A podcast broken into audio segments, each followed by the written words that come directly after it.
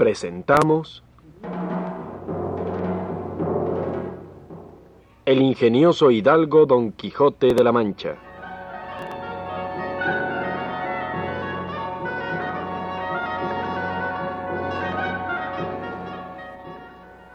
Escrita por Don Miguel de Cervantes Saavedra.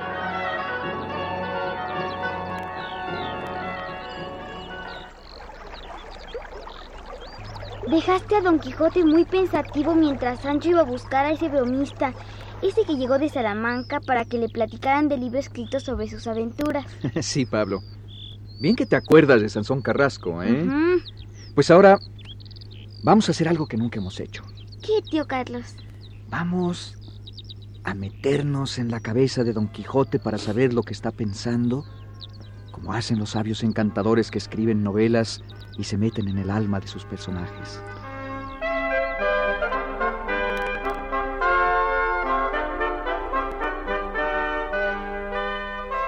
No me puedo persuadir de que tal historia haya sido escrita, pues aún no está enjuta en mi espada la sangre de mis enemigos muertos. Con todo eso imagino que algún sabio amigo o enemigo, por arte de encantamiento, ha dado a la estampa mis altas caballerías, si amigo para engrandecerlas sobre las más señaladas de caballero andante, si enemigo para ponerlas debajo de las más viles de algún vil escudero, puesto que nunca se escribieron hazañas de escuderos.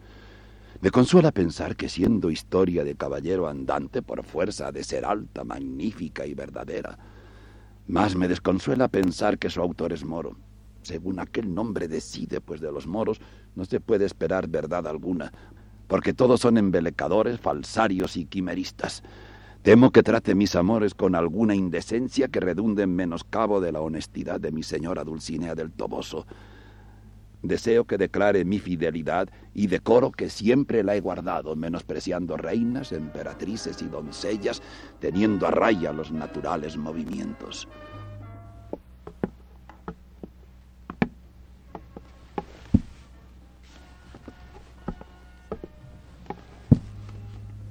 Aquí, de rodillas yo, deme vuestra grandeza las manos, señor Don Quijote de la Mancha, que es vuestra merced uno de los más famosos caballeros andantes que ha habido, ni aún habrá en toda la redondez de la tierra.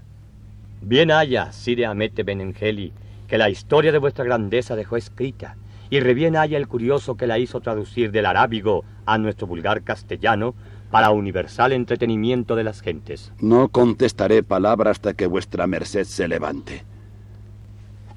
De esa manera, verdad es que hay historia mía y que fue moro y sabio el que la compuso. Es tan verdad, señor, que tengo para mí que el día de hoy están impresos más de doce mil libros de la tal historia en Portugal, Barcelona y Valencia.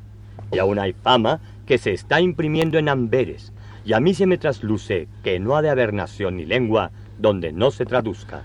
Una de las cosas que más debe de dar contento a un hombre virtuoso y eminente es verse viviendo, andar con buen nombre por las lenguas de las gentes, impreso y en estampa. Dije con buen nombre, porque siendo al contrario, ninguna muerte se le igualará. Si por buen nombre y buena fama va, solo vuestra merced lleva la palma a todos los caballeros andantes, porque el moro en su lengua y el cristiano en la suya tuvieron cuidado de pintarnos muy al vivo la gallardía de vuestra merced, el ánimo en los peligros, la paciencia en las adversidades, el sufrimiento en las desgracias, la honestidad y continencia en los amores tan platónicos de vuestra merced y de mi señora doña Dulcinea del Toboso. Nunca he oído llamar doña a mi señora Dulcinea, y ya en esto anda errada la historia. No es objeción de importancia eso. No, por cierto. Pero dígame vuestra merced, señor bachiller, ¿qué hazañas mías son las que más se ponderan en esa historia? En eso hay diferentes opiniones, como hay diferentes gustos. Unos se atienen a la aventura de los molinos de viento que a vuestra merced le parecieron gigantes, otros a la de los batanes, este a la descripción de los dos ejércitos que después parecieron ser dos manadas de carneros. Aquel dice que a todas se aventaja la de la libertad de los galeotes, otro que ninguna iguala a la de los gigantes benitos con la pendencia del valeroso vizcaíno. Eh, Dígame, señor bachiller, entra ahí la aventura de los yangüeses cuando a nuestro buen Rocinante se le antojó pedir peras al olmo. No se le quedó nada al sabio en el tintero. Todo lo dice y todo lo apunta, hasta lo de las cabriolas que el buen Sancho hizo en la manta. En la manta no hice yo cabriolas, en el aire sí, y aún más de las que yo quisiera. A lo que yo imagino, no hay historia humana en el mundo que no tenga sus altibajos, especialmente las que tratan de caballerías. Con todo eso, dicen algunos que han leído la historia que hubiera sido mejor que los autores de ella se olvidaran de algunos de los infinitos palos que en diferentes encuentros dieron al señor Don Quijote. Ahí entra la verdad de la historia. También pudieran callarlos por equidad, pues las acciones que ni mudan ni alteran la verdad de la historia, no hay para qué escribirlas si han de redundar en menosprecio del señor de la historia a fe que no fue tan piadoso Eneas como Virgilio lo pinta, ni tan prudente Ulises como lo describe Homero. Así es. Pero uno es escribir como poeta y otro como historiador. El poeta puede contar o cantar las cosas no como fueron, sino como debían ser.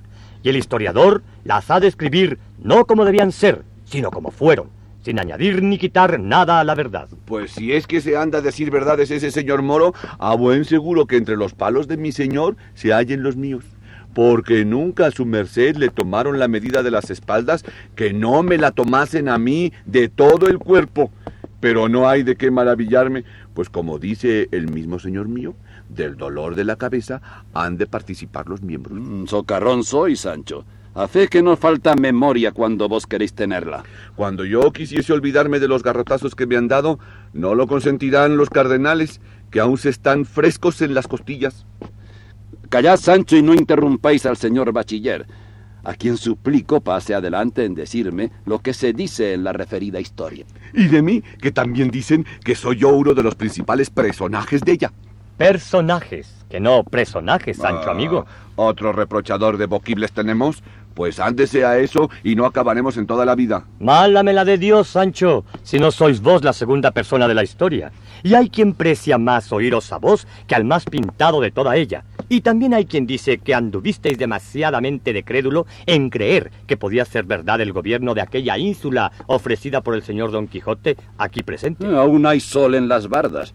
Y mientras más fuera entrado en edad Sancho, con la experiencia que dan los años, será más hábil para ser gobernador. Por Dios, señor, la isla que no gobernase con los años que tengo, no la gobernaré con los años de Matusalén. El daño está en que la dicha ínsula se entretiene no sé dónde y no en faltarme a mí el caletre para gobernarla. Encomendadlo a Dios, Sancho, que todo se hará bien y quizá mejor de lo que vos pensáis. Que no se mueve la hoja del árbol sin la voluntad de Dios. Así es la verdad, que si Dios quiere, no le faltará a Sancho mil islas que gobernar, cuanto más una. Gobernadores he visto por ahí que a mi parecer no llegan a la suela de mi zapato y con todo eso los llaman señoría.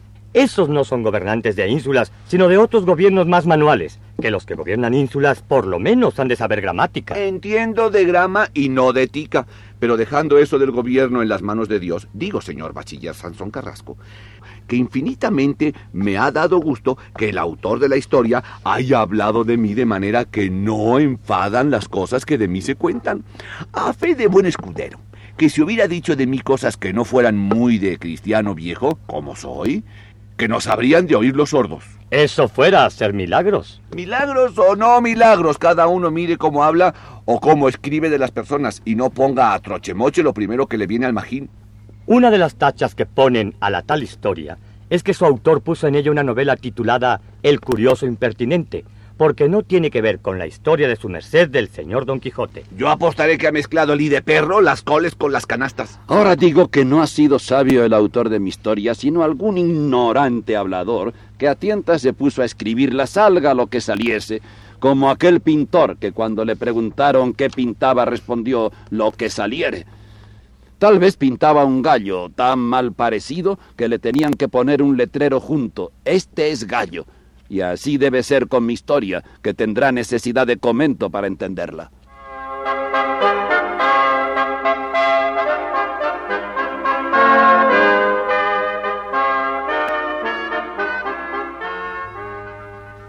Comento o comentario, Pablo. ¿Cuánta razón tuvo Cervantes en esto que dijo por boca de Don Quijote? tendrá necesidad de comento para entenderla. Sí, tío, porque yo no entiendo por qué platican tanto Don Quijote y el bachiller Sansón Carrasco en lugar de que sigan las aventuras. A mí me gustan más. ya vendrán, ya vendrán. Quería decirte que lo interesante de esta conversación está en que Cervantes hace la crítica de la primera parte de su obra. Se burla un poco de sí mismo y echa una que otra puya a la mala imitación que escribió aquel Avellaneda. ¿Cómo cuál? Por ejemplo, cuando dice Sancho, cada uno mire cómo habla o cómo escribe de las personas y no ponga trochemoche lo primero que le viene al magín o a la imaginación. Esa puya va derecho contra Avellaneda y ya verás cómo vendrán otras. Entonces sigue contando. Nos quedamos en que Don Quijote dijo... Y así debe de ser mi historia que tendrá necesidad de comento para entenderla. Eso no, porque es tan clara que no hay cosa de dificultad en ella. Los niños la manosean, los mozos la leen, los hombres la entienden y los viejos la celebran. Y finalmente es tan leída y sabida de las gentes que apenas han visto un rocín flaco cuando dicen ¡Allí va Rocinante!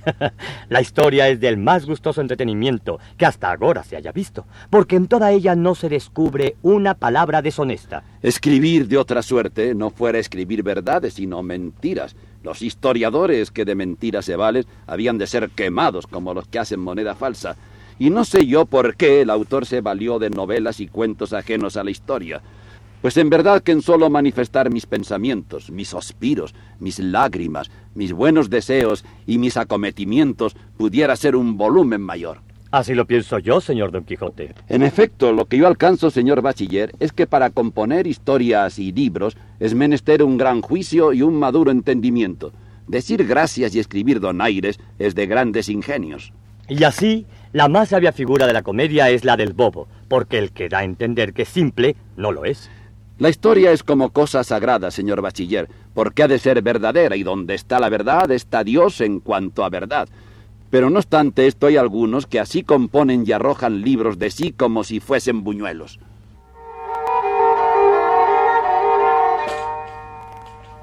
Si te fijaste, Pablo, eso de escribir libros como si fueran buñuelos es, creo yo, otra puya contra Lope de Vega que escribía comedias a montones. ¿Y son buenas?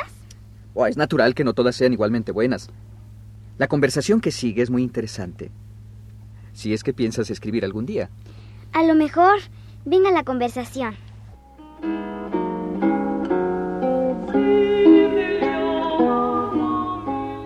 No hay libro malo que no tenga algo de bueno.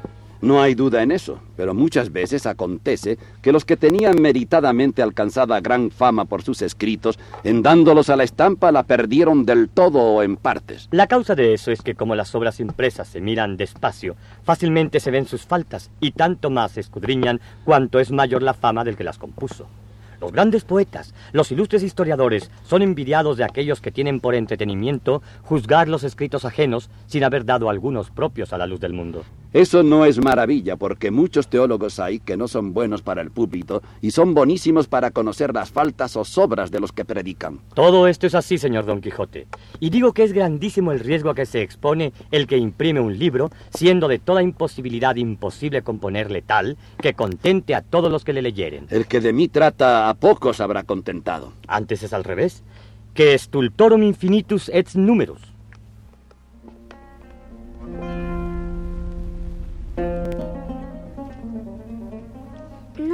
No, sigas, tío, porque eso mm, mm, no lo entendí.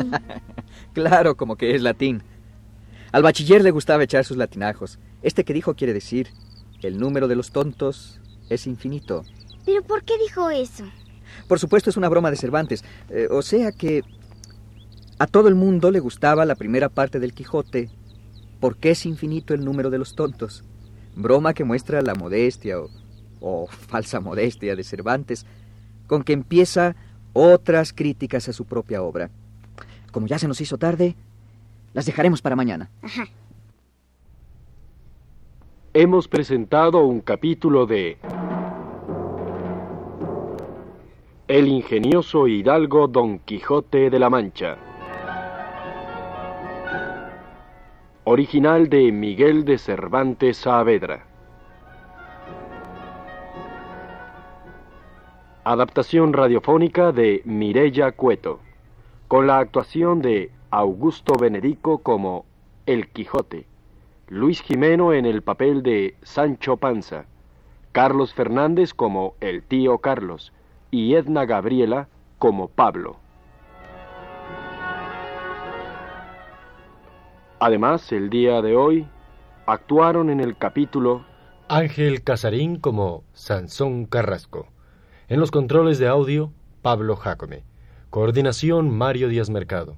Dirección Enrique Adonal en una producción de Radio Educación.